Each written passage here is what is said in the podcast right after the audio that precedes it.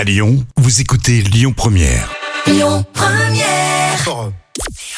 Bonjour à tous, c'est TF1 qui s'est imposé hier avec le fil d'Ariane qui a rassemblé à près de 3 millions et demi de personnes. Ça représente 18% de part d'audience.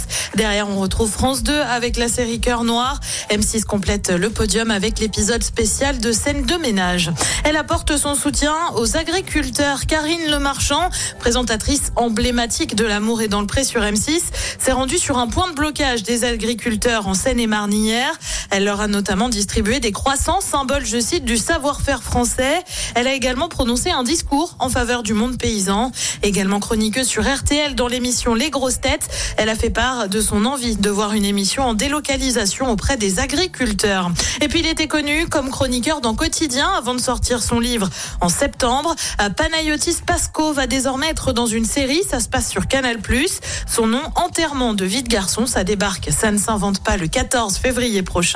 Au programme, quatre épisodes avec notamment des humoristes pour évoquer la masculinité. Côté programme, ce soir sur TF1, c'est la série SWAT. Sur France 2, c'est Shoah, le documentaire de Claude Lanzmann qui dure 10 heures. Sur France 3, c'est Rendez-vous avec le crime. Et puis sur M6, c'est Destination X. Sauront-ils se repérer? C'est à partir de 21h.